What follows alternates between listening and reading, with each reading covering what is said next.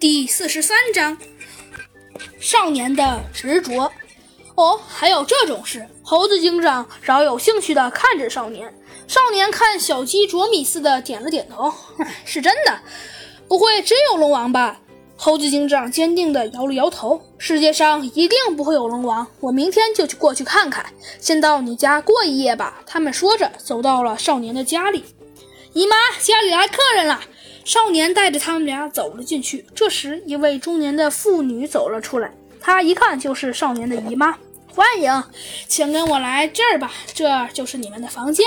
姨妈带领他们走到了一间房间里。房间虽然不是很豪华，但是很干净。他们马上就安顿好了行李，正要去洗漱时，忽然看见少年站在他的房间里，认真地擦拭着一个飞机模型。猴子警长和弗兰熊笑嘻嘻地走了进去，干什么呢？这个模型一定对你很重要吧？少年笑了笑，说道：“对，这个模型是我爸爸送给我的，他是个飞行员。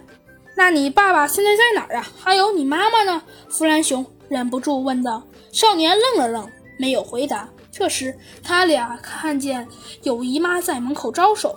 他便他俩并轻轻地走了出去。姨妈把他们推到自己的房间，关上门，神秘地对两个人说道：“别和小浩说他爸妈的事儿啊！为什么呀？”弗兰熊不解地问道。猴子警长立马堵上了他的嘴：“嗨，还是和你们说了吧。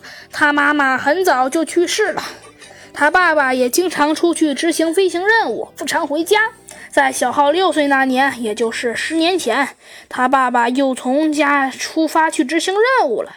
可是他出去以后就再也没回来过。那个飞机模型是他出去前送给小浩的，小浩却一直很珍惜。一开始他期待着爸爸回来，可后来他就从变成了期待，变成了愤怒。其实他爸在任务中遇难身亡了。